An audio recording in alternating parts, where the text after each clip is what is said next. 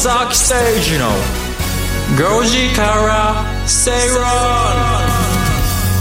2月15日水曜日時刻は5時を回りました。皆さんこんにちは。吉崎誠二です。水曜パートナーの新山千春です。水曜アシスタントの新宮志保です。そしてこの番組のリサーチ担当してくれます。向井沙耶さんです。よろしくお願いします。お願いします。お願いします。吉崎誠二の5時から正論5時制水曜日はビジネストレンドやライフスタイルの話題を中心に番組を聞いてためになる情報をお届けしていきます生放送ですよ。生放送です。まあ、いいつもですけど。いつもですが先週ね。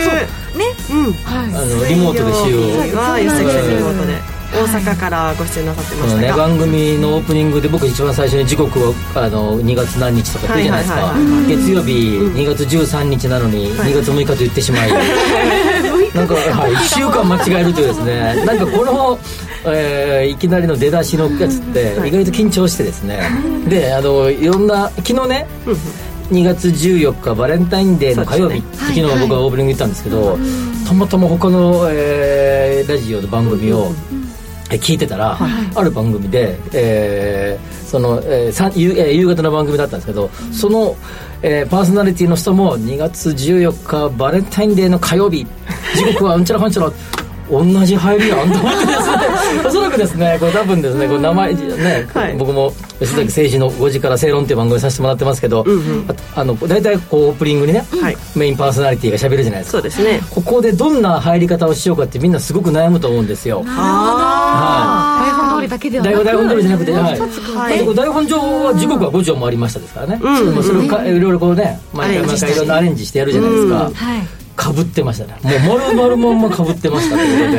ー まあ大体日付それからそのイベントごとってなるんでしょうけど、まあ、今日なんかね。別はい。にそういうイベントごとの日がないから普通に読みましたけど、そういう意味じゃ、月曜日1週間間違える、間違える。火曜日はですね違う番組でかぶるえー今日は、えー普通に行くという月火水と今日はギリギリまで喋ってるっていうね。ね。確認して確認して時間大丈夫ですよねとね外の外のねディレクターさんと確認した上ではい。喋りましたので今日は間違いなく2月15日水曜日です、はい。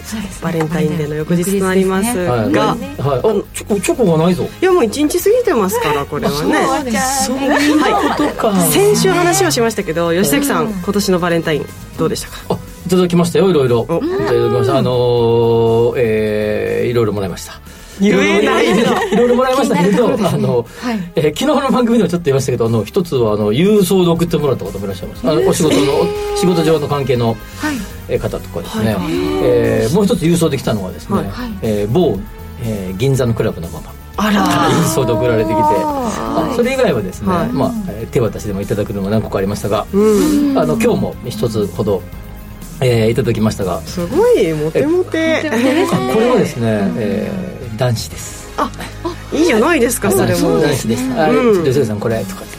お前誰かからもらったんじゃないのと心の中でですね もらったやつを俺に配ってるんかい？やめてというですねお裾分けですか？とか思いながらもですねこれいちごのなんとかでこれ美味しい美味しいですよとか言ってですね、もらいましたがあのあんまり食べてもですね太っても困ると思いますのであの各それぞれ1個ずつ食べてですね、うんうん。1日1個。あいいですねずつをしょ食べてし処理じゃないです。ね 食べていこうかなという。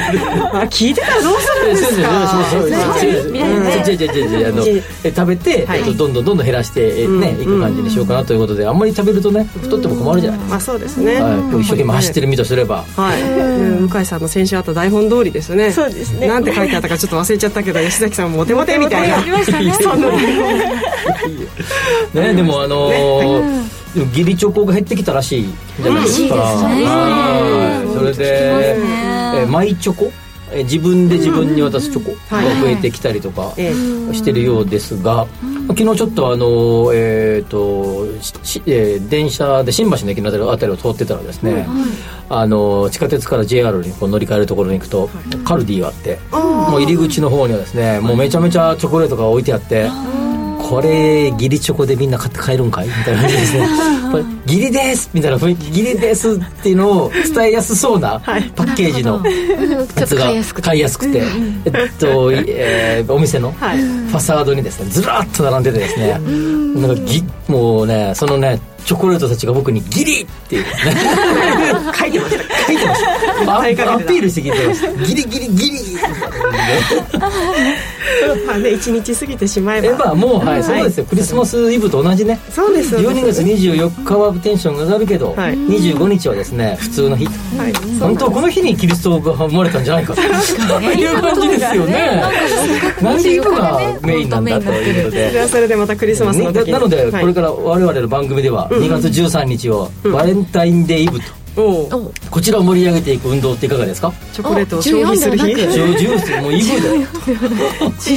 イブにこうイブにデートしないみたい はいそんな提案もしていきたいなと思ってな5分6分間。もどうでもい。い。話をしてはい。オープニングざっくばらんにねお届けしてまい。りますでオープニングとは打って変わってでござい。ますけれども、今日はまずトレンドピックアップで銀行の手数料につい。て取り上げたい。と思って全然話違うそうなんです切り替えが難しかったんですようんためになる情報をお届けしなきゃい。けない。からそうなんですよもうバレンタインで言った話はもうどうでもい。い。んですよはい、えーそして今日リートスタディはまずリスナーさんからのい。ただきました、えーご質問にお答えいただこうと思っています。その後もですね、え若干今リートの調子がねあんまりこう、数字良くないので、はい。こんな時こそこういう銘柄を買おうぜパターン、はい。こういう分野がいいんじゃないぜっていうないんかいというお話をはい。お届けしようかなとはいいうように思います、番組後半は特集コーナースイーツクオカード優待といえばこの方沢井康夫さんの登場でございます。ああ沢井のヤッシー。ヤッシー。ね沢井。そんなヤッシーことないでしょうやしヤッシー沢井沢井ヤッシー有名ですよそうなんです早稲田界隈ではあそうなんですヤッシーはいということで沢井のヤッシーを沢井のヤッシーがヤッシーが手振ってますねヤッシーがあヤッシーっぽいですね確かにそういうねあれですよ同級生ですから。あそうですね。ヤッシーと僕は。はい、はい。ヤッシーとヨッシーで。ヤッシーとヨッシーで。いきますヤッシーヨッシーコンビで。はいお届けして、えーヤッシーヤッシーの登場は？はい、えーとこの後、えー半半ぐらいねはい、大体ね。17時半分頃予定しております、はい。皆さんからのメッセージつぶやきはツイート「ハッシュタグご時世」をつけてつぶやいてください。お待ちしています。それでは番組進めてまいりましょう。この番組はワオフードココザスの提供でお送りします。人生100年時代。あなたはどんな人生を描きますか？お金に困らない人生にしたい。やりがいのある仕事に就きたい。お気に入りの間取りの家に住みたい。あなたの描く理想の人生をココザスが幅広くサポートします。さまざまな資格を持った専門家がお金仕事住まいについて無料でアドバイス。一緒に豊かでワクワク生きる未来を作りましょう。詳しくは番組ウェブサイト右側のバナーからココザスホームページをチェック。学生と企業を結ぶ稲村亜美のここしろインターン。今回は株式会社リリットの代表取締役小島敦さんへインタビュー。お仕事のことインターン生を採用する理由などを伺います。放送は2月16日夜8時から。吉崎誠二の5時から正論。生放送でお届けしています。ラジオ日経吉崎誠二の5時から正論。最初のコーナーはトレンドピックアップです。ビジネスライフスタイルで今話題になっているトピックを取り上げていきます。では番組が今回取り上げるトピック向井さん紹介をお願いします。はい。今日のキーワードは銀行の手数料知らないと損をするです皆さん銀行振込や入金出金をするときに手数料かかると思うんですけれどもこちら気にしたこととかありますかね？吉崎さん。もちろん気にしますよ。すごい。うん。この間もあるところであの急にカード使えないかもしれへんなと思ってですね夜遅くにあの夜遅かったんですけど。じゃあ地方出張中だったんですけど。あ出張中かそうそうこれ数回前のリモート出てたの沖縄で。沖縄。はい。あの後に、えー食事の約束あった時に、おいおいもうもしかしたらカード使えないかもしれない。地方ってね結構まあまああるじゃないでねすか、現金のみってとこね。飲みってね。今かもしれないなと思ったんで下ろしたんですよ、手数料なんと330円です。よコンビニで夜夜を下ろすと高い。みたいな。話題の330円。そうだ経験したことないんですよね。高すぎる。よ220までですね。ですよねそうですよね。それでも高いみたいな、はい。で明細見てから知るじゃないですか、うん。お知らせをすっ飛ばす。スキップスキップして最後に明細見てえこんなに？みたいなのがありますね、ですよね。ねあそういえば台本にそれ書いてあるね。はいそうなんです。そ のねあのネタ明かしはこれからしてまいります。はい。はいでえーコンビニエンスストアでお金を引き出そうとするとネット銀行を除き、まあ、基本的に手数料取られるんですけれども SBI 新生銀行は今月6日からコンビニエンスストアに設置されている ATM の出金手数料がなんと無料になったことで話題になりました、はい、無料大きいと思うんですけどこれまで預金残高などが基準より多い顧客だけを無料としてたんですけど SBI 新生銀行と名前が変わったことを記念して全ての顧客を対象に来年3月末まで1回あたり110円のコンビニ手数料が何度でも無料になります。はい。一応こう期限付きということになるんですね。来そうです。月来年の3月末までということね、うんうんそうなんでなぜ手数料無料に踏み切ったのかというと、まあ、一つ普段からコンビニを利用する客層の取り込みをしたいといったところが挙げられます、SBI 新生銀行は自前の店舗に、えー ATM がなくコンビニなどにある ATM から引き出すかあとは他の金融機関に振り込む必要があったんですけどこう現在あのメババメガバンクのみずほ銀行三菱 UFJ 銀行三井住友銀行。いずれも原則コンビニ ATM から引き出すには1回あたり110円から、えー吉崎さんの330円の手数料が変わるという、かかってるということです。そうですよ。まさにこの、こうメガバンクのどれか一つからのやつの口座から落としま下ろしましたので、330円。330円。おおと思いましたね。330円。を結構ね。うんインパクトある、それがむこれ無料って大きいね。無料。はうん。ですよでしかもどこのコンビニでもって、うんいうことないいですね。まああのこの手数料を無料にする背景なんですけれども、うん。吉崎さんどんなところにあるとお考えまあ、でしょう、新生銀行ですね、まあはい。あの昔の日本長期信用銀行長銀ですよね。それが新生銀行になり、はい。それを、まあ、少し前に、えー SBI グループにこう、えー参入するっていうことで、まあ、えー SBI グループが吸収合併したってことですね、はい。まあ、そこであの、まあえっと若者特に SBI 例えば SBI 証券なんかはそうですけど、まあはい。証券口座をかなり多くネット証券としては、まあ、U のようになっていて広げていると、えそれでまあその中で銀行を、えー SBI グ,、えーグループの中に持ってくることによって、えー、なんていうかなその裾野を広げる意味があると思うんですね、はい。特にですね、まあ、まあ、新山さんぐらいクラスになるとね、ね手数料なんか一切気にしないんでしょうけれども、120円でちょっとあって思ってるんですかですね、僕も330円であっとも僕らとかで、そうですが、まあ、多くの方々が、まあ、金額の大小以上になんなんか取られた感がすごいある。はい。すっごいわかりますそれをこうフリーにすることによって、まあこえーか顧客の、まあ、要は口座数ですね増えることによってですね、やっぱこうある程度囲い込みができるということにつながっていくんじゃないかなということでこの取り組みはですねもしもここが、えー SBI 新生銀行がこれ多分期限付きでそのうちやめるのか継続するのかよく分かりませんが、これそのことによって優位性が保たれていい結果が出れば多分続けると思うんですねある程度は。まあそうすると他のですね、えーまあ、ネット証券あるいはとかを持っている、まあこの新しい系の銀行がですね、まあ、追随する可能性をなきにしてもあらずということですよね、ATM の自前のやつ持ってないっていうことは逆に言えばそこでお金かけてないわけですから、まあ、そういう意味じゃ ATM 一個一個設置する、えーメガバンクとかに比べるとですね、今どんどんメガバンクの、えー銀行の店頭にある ATM なくなってきてるじゃないですか、結構なんかこう枠だ枠だけが残っていて、ああ機械撤去されたんだみたいなのあるじゃないですか、まあ、結構お金がそれかかってるわけですよ、まあ、それをなんとかですね、まあ、そういうコンビニなんかに集約することによって、まあ、そのコスト、もちろん家賃もかかるし、あれのメンテナンスするのもかかるから、まあ、そういう意味では、まあ、その分を浮かせて、えーまあ、費用かからずその、えー費用の分を手数料を安くすることによって囲い込みをしていくと、効率的ですよねその方がね。そうですよね、まあ、あの狙いとしてはこの口座の獲得であったりコスト面というところをお話しいただきましたけれども、もう一つね、はい。あの銀行とすればですね、ある程度、えーまあ、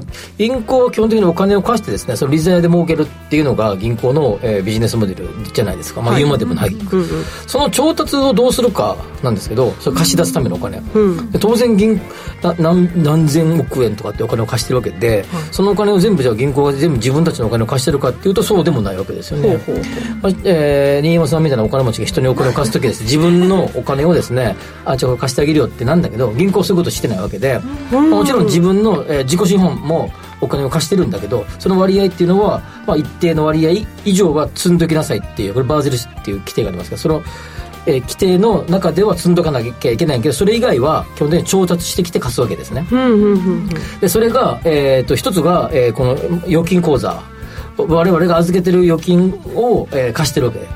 なので、えーあそれともう一つがあの国債とかさまざまな調達方法で、えー国とかいろんなところからのやり取りの中で買っていくあ借りていくと、あの日銀とのやり取りの中ええ。で借りていくっていうのがあって、ひひ一つ目のその預金を貸すってことでいうと取り付け騒ぎってのがあると思うねほうつまり我々がみんな預金をしててですね、それを全員があの銀行やばそうだぞってことになって、返せってなるとですね、いやいやいや人に貸してんだよ今みたいな感じで返してもらえないね単純に考えるとそういうふうになりそうだなこれまあまあ極極論ね、うんうんでまあ、そういうことも、まあ、あり昔、えっと、ある、えなんか有名などこやったかどっかの地方の銀行で、あのえー地方の私鉄の乗っている、えー女子高生だったかなが就職するときに、えー向井ちゃんどどこ受けてるの？みたいな感じでなんちゃらかんちゃら信用組合みたいなことをこうこう言ってた言ってた、電車の満員電車の中で。その時に「えなんかうちのおお父さんがあの銀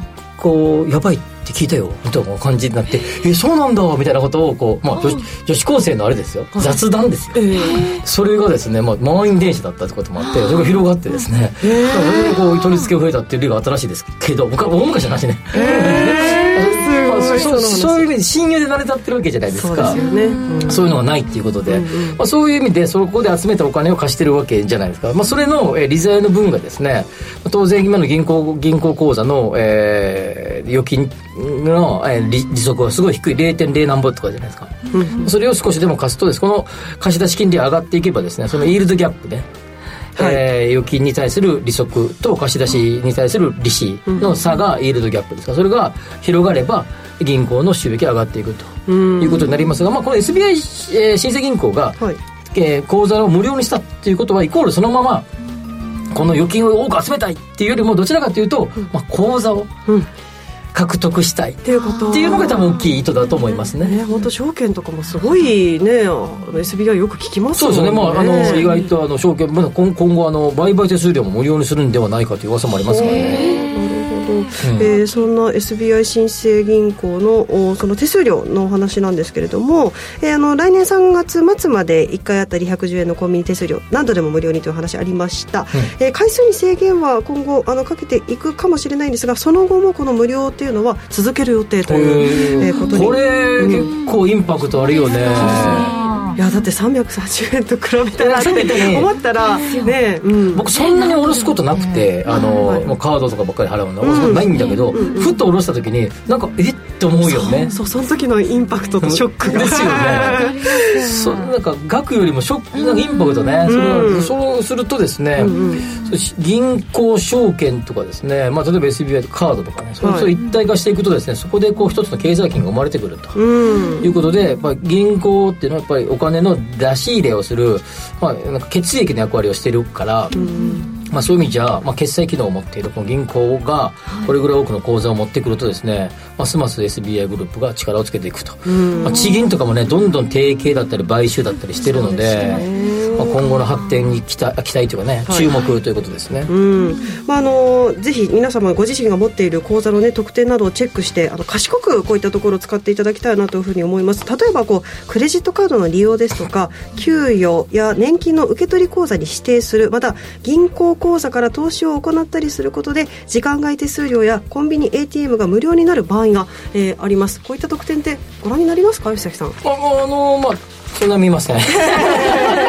見ましたよここに。捕まえましたよ、はい、だけど多分銀行の ATM って、えーっと街中にあるんですよ減は減っていくんだろうね。そうですね。銀行自体もね入っていく、はい、どんどん数は減ってるよね、まあ、ネットバンキングと,、えー銀えーとコンビニなどの ATM に集約されていって、まあ、一つの機械が、えー、とな何十銀行の ATM を兼ねるみたいなですね、感じになっていくんでしょうね、まあ、そういう意味でもこういう流れが加速すると思いますね、はい、ぜひ皆さんもこういったシステム改めてご覧になってみてはいかがでしょうか、えー今日のトレンドピックはピックアップは、えー銀行の手数料についてお話しいたしました。向井さんには来週も話題のトピック取り上げてもらいます、はい。ここまでトレンドピックアップのコーナーでした。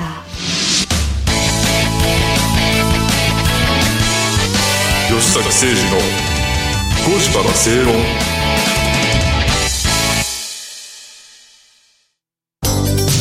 ワオフードのプレミアムなコールドプレスジュース。オーストラリア産のオレンジを現地で加工低温輸送でみずみずしさはそのまま。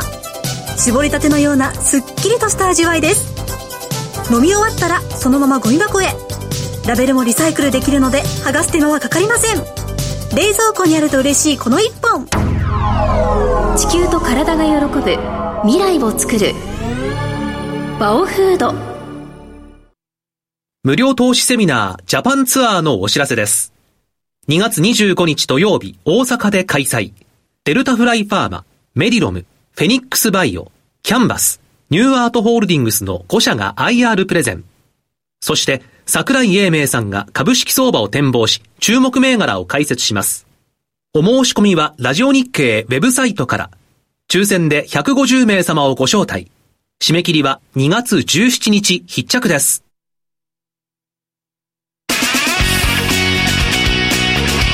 吉崎誠二の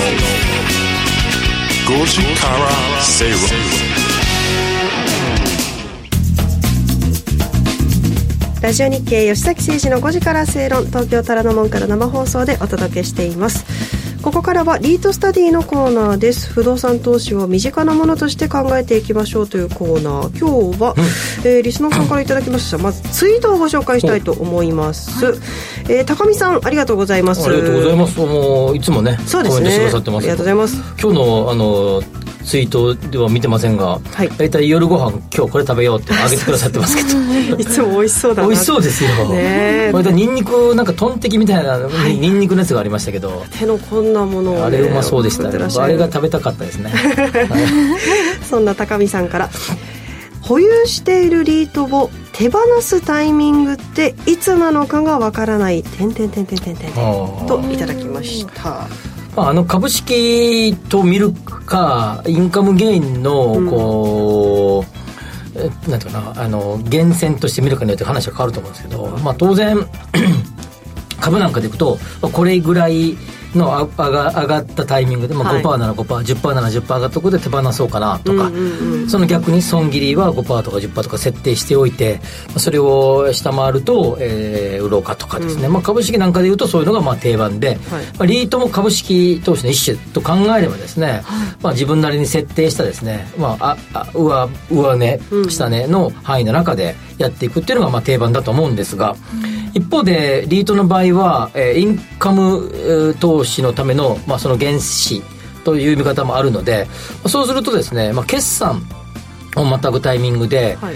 えーその決算の、えー権利確定の時で配当金がもらえるわけですから、まあ、これがインカムゲインっていうことですよね、まあそうするとそれを超えた時にっていうのがですねまあえー売ったり買ったりするタイミングだとは思うんですが、まあそそうするとそのタイミングで当然、えー投資口価格ですね、はい。まあ、株価に当たるものが下がる可能性が出てくるということで、まあ、インカムゲインを取れて、まあ、配当金が入ってくるんだけどあ分配金が入ってくるんだけど、まあ、その分下がる可能性もあるということで、えータイミングを見計らいながら分配金をいただいて、まあ、ちょっとしばらく経って値上がりした時ぐらいとその後下がることもありますので、上がったあたりぐらいを見計らって売るっていうのが、まあ、ここまでがまあセオリーだと思うんですけど、セオリー通り言うと今みたいな話。で、セオリーじゃなく外れて考えればですね、やっぱり僕は一つは、あの割安感、割安感。はい、う。んえーが出てる時と、お逆に割高感がある時が見計らって売るっていう時だと思います。はい。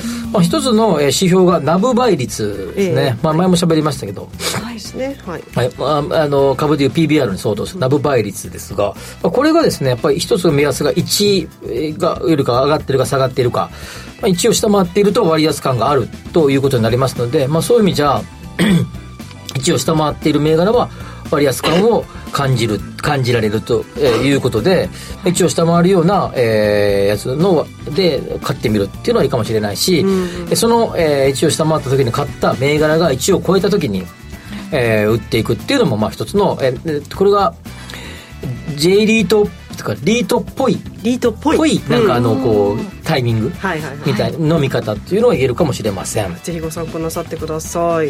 まあ、そんな中で、はい。えー2月の頭から2月今日ちょうど真ん中。そうですね15日。15日、まあ、うん。昨日が真ん中か、はい。よく考えたらバレンタインが真ん中ってことですが、この2月10、えー1から14の中で、えー間で、えーリート全体の指標感を見ればですねまあおおむね下げムードというようなのが続いています。今日2月15日の終値ベースで東証リート指数ですね。えー見ますね。が、えー、1811.9ポイントかなだと思います。で、まあ1日から見る1 1日の時点が1850ぐらいありましたので、まあ、そういう意味じゃ、えーまあまあ下げているというような状況になっているということで、まあ若干人人も、えーちょっと前に比べたら割安感が出てきているなということになります。はい。いうことですが慎吾さん大丈夫ですか？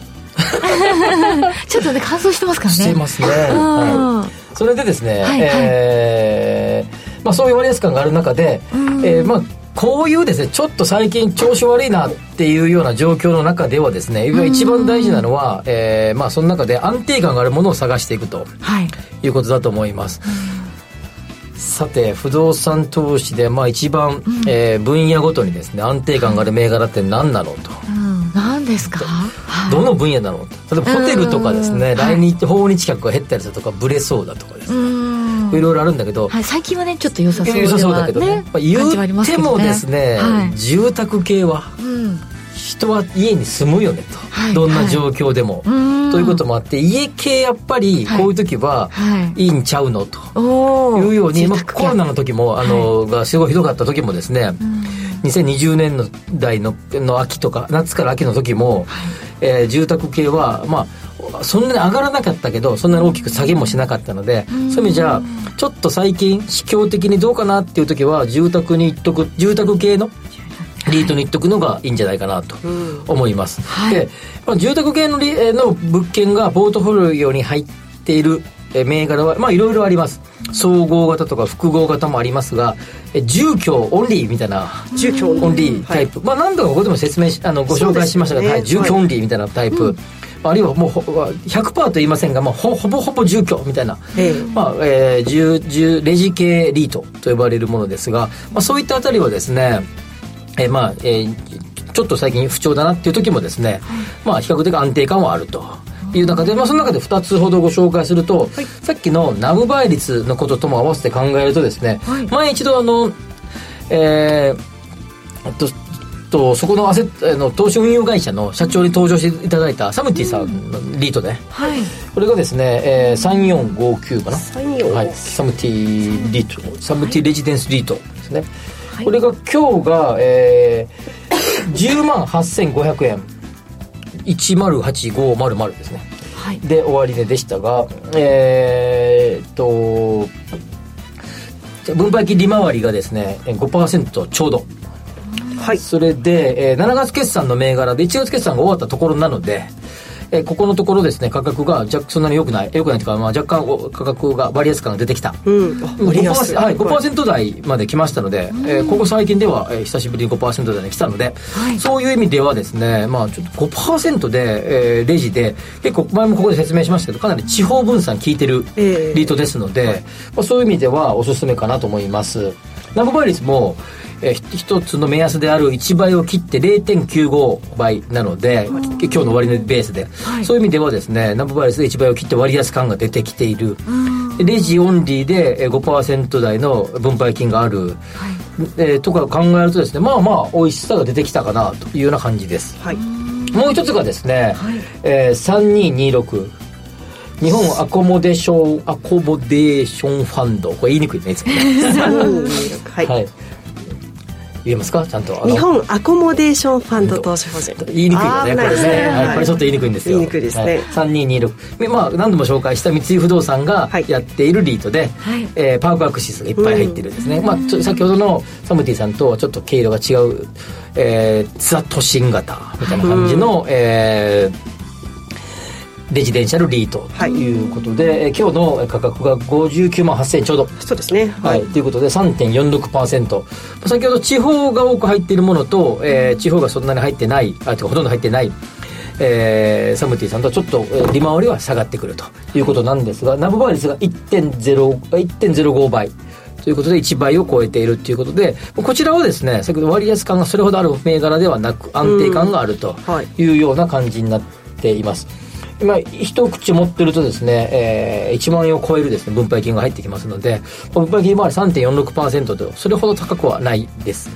え現、え今日の終値ベースで、えー、4.12%。はい。が全体の分配率ですからそれよりもまあ低い。低いですよね、まあ、安定狙いでいくならこういう銘柄、はい、若干ですね、えー、狙っていこうぜってなるとですね、先ほど5%をちょうど超える、はい、できた、ナブ倍率も1倍を切ってきたサムティなんかっていうのをザ・レジリートの2つを取り上げてみましたが、はい、まあ、まあ両両極端だね。えー、レジリートだと思いますので、まあ、この辺りを絡めておくとですね、うんうん、あのまあ、こういうちょっと低調感の時に買っておくとですねその後化けそうな気がしますね。はいえー、今日は2銘柄ご紹介いたしました。3459サムティレジデンシャル投資法人。3226日本アコモデーションファンド投資法人でございました、えー、このコーナーではリートについての疑問質問も取り上げていきます。番組ブログにあります。番組宛てメール送信フォームからまたツイッターでも募集しています。ハッシュタグ5時誠をつけてぜひつぶやいてください。シングル戻ってまいりました。大変失礼いたしました。ここまでリートスタディのコーナーでした。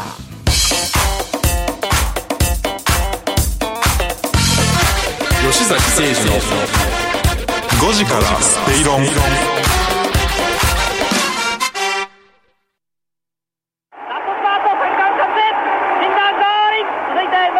昭和39年東京オリンピック開催。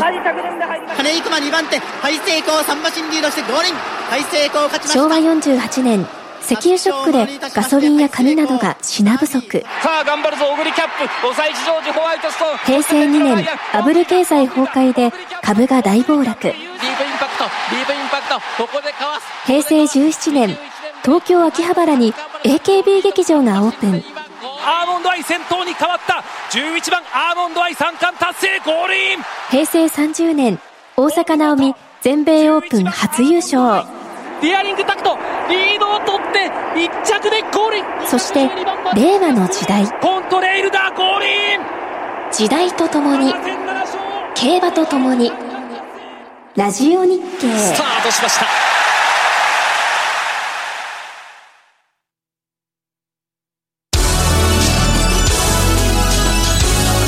吉崎誠二の5時から正論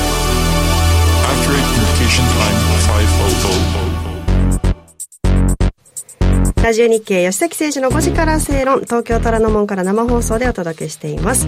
ここからは特集コーナーです。日頃のライフスタイルにプラスとなる情報をじっくりとお伝えしていきます、えー、ここ今週はですね八潮市あではなくてですね 株主優待の特集です、えー、株主になっているともらえる嬉しい優待についてこの方にいろいろとご紹介いただきます、えー、ヤッシーこと優待弁護士の沢井康夫さんです。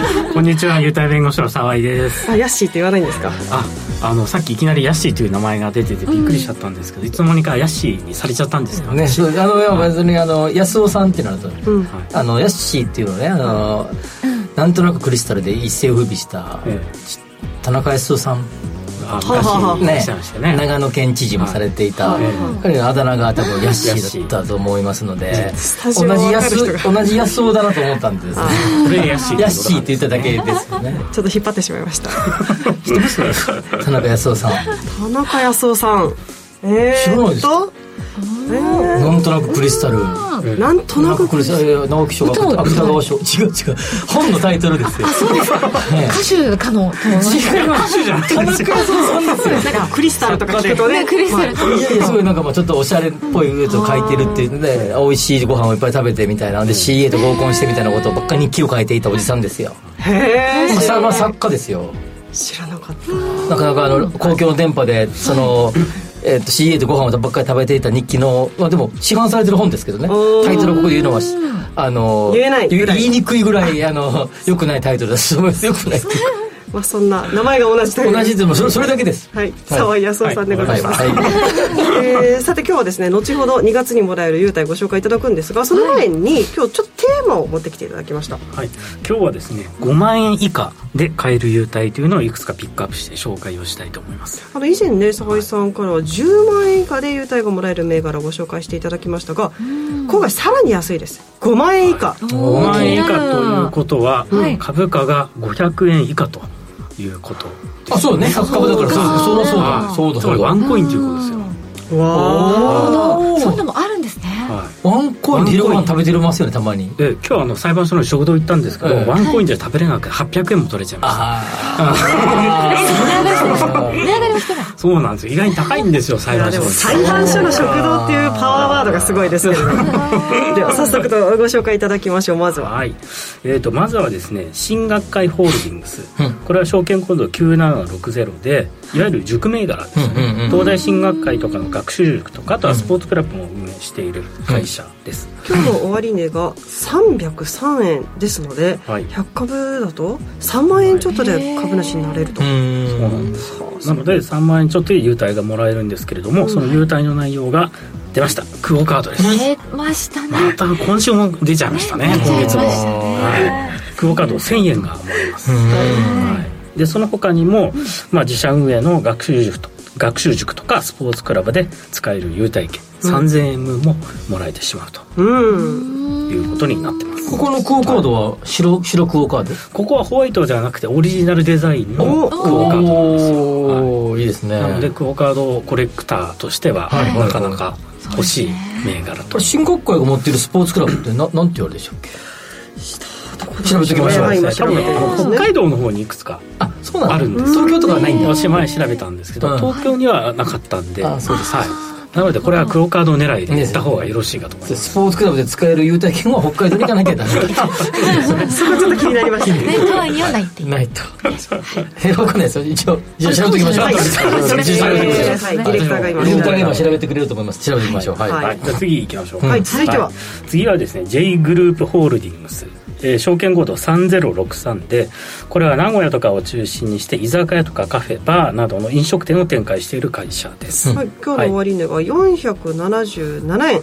4万8000円で株主になることができます、はい。優待としては？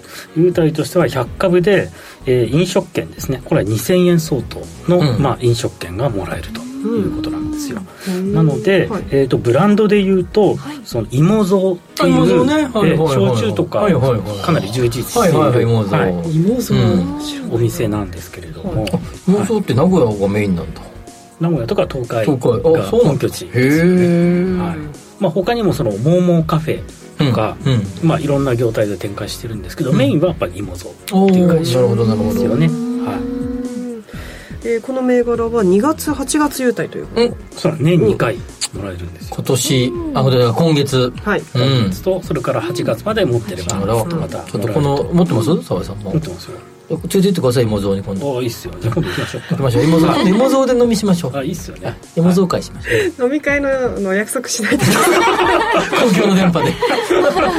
本当に。確かに8月になるまで4000円ついてきますもんね。そうかそうか。8月になれば倍？ね。あの2月の分と8月の分でね合わせて4000円あそうそうそうそう。ね芋蔵で使えますもんね。はいで私は1000株持ってるんで、うん。あの1万2000円。あじゃあほとんどそれでもうじゃあもうおごってください。いやいいっすよ。もう使い切れなくて余ってるんで。じゃあおごってください。あいいっすよ。お会計の約束も大丈夫です。J グループホールディングスでした、はい。えーもう一銘柄いきましょうか。ついきますかね、3つはですねヤマダグループホールディングス、えー証券コード9831で、まあ、いわゆるそのヤマダ電機ですよね、ヤマダ電機っていうやつですよね、うんこれちょっともう一回言ってもらっていいですか？え？ヤマダ電機って前なんか CM でやってませんでしたっけ？やってましたよね。キャリア官僚で弁護士の人が えーと言うでくださいよ、えー今日の終値が476円。4万8000円で株主になることができます。はい、でこの優待が、まあ、ヤマダ電機とかあとベスト電機で使える、えー、と優待買い物券500円相当ということ。俺いやベスト電機って今山田グループなんだ。あそうですよ。そうなんだ。同じですよ。系列。知らなかった。そうなんだ。へえはい。こちらおすすめポイントとしては？おすすめポイントはですねこれあの1000円以上の買い物をするときに、その500円券を1枚使えるというシステムになっているんですね。だからまあ実質上半額券みたいな感じで使うと思います。なるほど。結構ねいろんなあの業態持ってるもんね今まで電気はね今ねもう家電製品だけじゃなくて本とかもそうですねそうですね。あの家具も買えるよね。そうです、ね、大塚家具も今山田グループだから。ね、うん、なるほど。や,、ね、やっぱりこう株価がお安い優待銘柄ってさん人気なんですか？そうですよね。やっぱりあの金額が投資金額が少なくて済むんでやっぱり買いやすいしやっぱり流動性が多いので、はいはい、じゃあその中で、今月2月決算銘柄。はいご紹介いただきましょう、はい、2月い。きましょうかはい、はい、えーと、まずですねユナイテッドコレクティブ、うん、これは証券コード3557なのでえーと、居酒屋のテケテケっていう居酒屋とか、ね、あとはハンバーガーショップでサードバーガー。おお見ますね。これを展開している。会社オフィスの近くにあって結構並んでますよね。へえうんうんうんでこれは優待内容がそのグループ店舗で使える、まあ、優待食事券を5000円相当がもらえます、はい。5000円って大きいですよねこちらもね、2月8月だから8月まで持ってればさらに5000円追加と。そうです。これ澤さん持ってます？もちろん持ってます。テケテケテケテケじゃあ今度行きましょうよ。いやいや。行きますか送ってください。おいいっすよ。わかりました芋像にテケテケ2件決まりました。ねわかりました。これもあの券余ってるんでじゃあおごってもらっていいですかおごりますよわかりました。今日何個約束するんですかテケテケでもサードバーガー行きましょう行きましょう。行きましょうはい。はい。続いていきましょうか。はい。続いては SFP ホールディングス証券コード3198です。これはもう何回か今までも紹介したんですいわゆる磯丸水産ですよね。沢井さんのさあのフェイスブックの投稿によく載ってるよく出る。よく出るランチ食べましたっていうのがよ。く出てくる。この優待券を使ってんだ。そうなんですよ。なるほど。お好きなんですね。豊吉はね。ちょちょっとこじゃれた焼き鳥焼き鳥チェーンね唐揚げとかね。そうなんです、はい。この優待が、はい、えー、グループの店舗で使える、まあ、食事券4000相当がもらえるということなんです、うん、でこれも、まあ、2月と8月年2回の優待なんですね、はいこれはね使ってるんだよね。磯丸水産で。そうですね。お誘いしなかった。なんで誘わないのかなと思ってました僕磯丸水産も誘います、はい。い。いんですよ。い。い。んですいいんです別に誘う誘うコーナーじゃないですから。はい。い。いんですよ。では、えー、続いていきましょうか、はい、続いて。次はですねアレンザホールディングスという会社。でこれは証券コード3546なんですけれども、はい、ホームセンター事業を行っている会社なんですね、はい、ホームセンターです それで、えーと、優待がですね JCB ギフトカード1000円分がもらえます。はい、はい、おすすめのポイントとしては？おすすめポイントとしてはあの JCB のギフトカードすごい汎用性が高いんですよ、ね、結構いろんなところで使える。そうなんですよ、本当にいろんなところで使えるので、はい、はいあの非常に使いやすくて私も重宝してます、うん。えー、もらえるものが使いやすいってところもポイントなんですね、はい、えー、そしてもう一目がでいけるかと思いますが。はい、はい。はい。えー、次はねアズ企画設計という会社です。アズっていうのはカタカナでアズなんですね、はいはいはい、渋銘柄ですねはい、はい、3490でこれは関東地区で不動産サービスを展開している、うん、まあ、いわゆる不動産会社ですよね、うん、はい。それで優待の内容が出ました。クオカード。また来ましたねクオカードが。それ私たちのセリフだと思うんですすいません。自分で言っちゃいました、いいですやっぱりテンション上がっちゃうんですね、はい、テンション上がっちゃう、はい、テンション上げ上げなんで。ああそうなんですね、はい、もうクオカード3000円分ですおおで今日の株価はいくらぐらいなの？これ、えー、見ますね。3490はい。あのまずおすすめポイントをぜひ教えてください、これもですね、年2回優待なんで、はい、2月と8月、年2回。クオカード3000円ずつ。うん、なるほど、えー、今日終わりには1720円。うん1720円、もうもういい、はい、優待利回り結構高い。高いですね優待利回り、これお買い得ですよ。ねえ、うんうんうん、えー、そしてもう一らいけそうなんでいきましょうか。はい、はい。えー、最後はですね金見食品という会社でこれは証券コード2669です。でコンビニ向けのおにぎりとかお弁当を製造している会社です、で優待内容がセレクトグルメ配達便3000円相当。の、まあ、グルメ食品がもらえちゃうと。い。うことなんです、はい、でおすすめポイントとしてはこれも、まあえー、年2回優待なんで、うん。えー、2月と8月、うん保有してればまた優待がもらえるということなんですね。はい、でセレクトグルメ配達便の内容も、まあ、非常にメニューが充実してて、うん、私が今までもらった中で美味しかったなと思うのが煮魚セット。渋いね。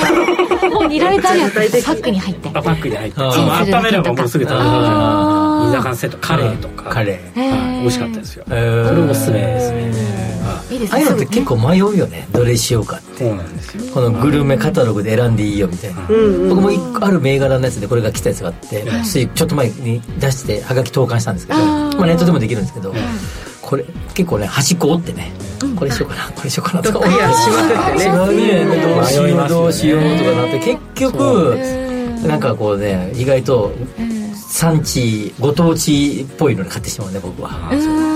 私もついつい肉を選んじゃう。うんそうそう肉多いからこれ僕ねなんかねあのカツオとかなんかなんか漬け系。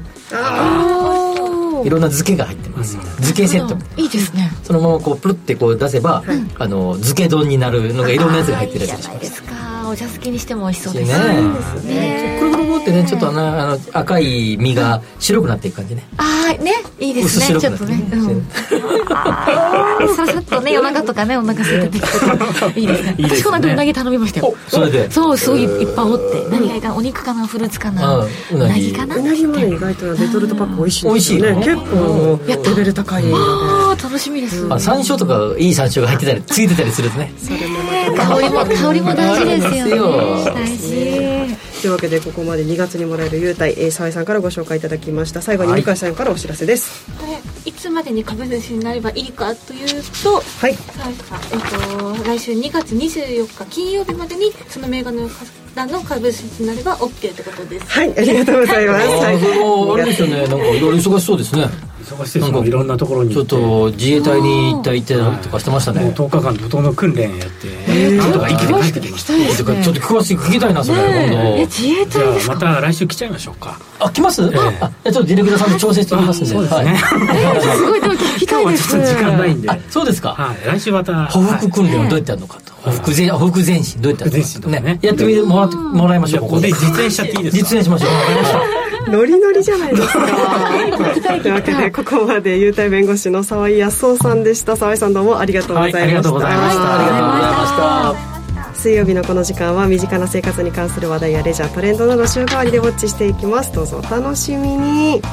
えーお届けしてきました水曜日のご時世あっという間にエンディングのお時間でございます。面白いツイッター来てますか？えーいろいろとねいただいてますね。ウィスコンシン州さんからこちらご紹介いただけますか？はい、えーついつい冷凍食品系を選んでしまって冷凍庫に入りきらずに後悔しています、ああそれある。ね。あるあるあるねそれよくある。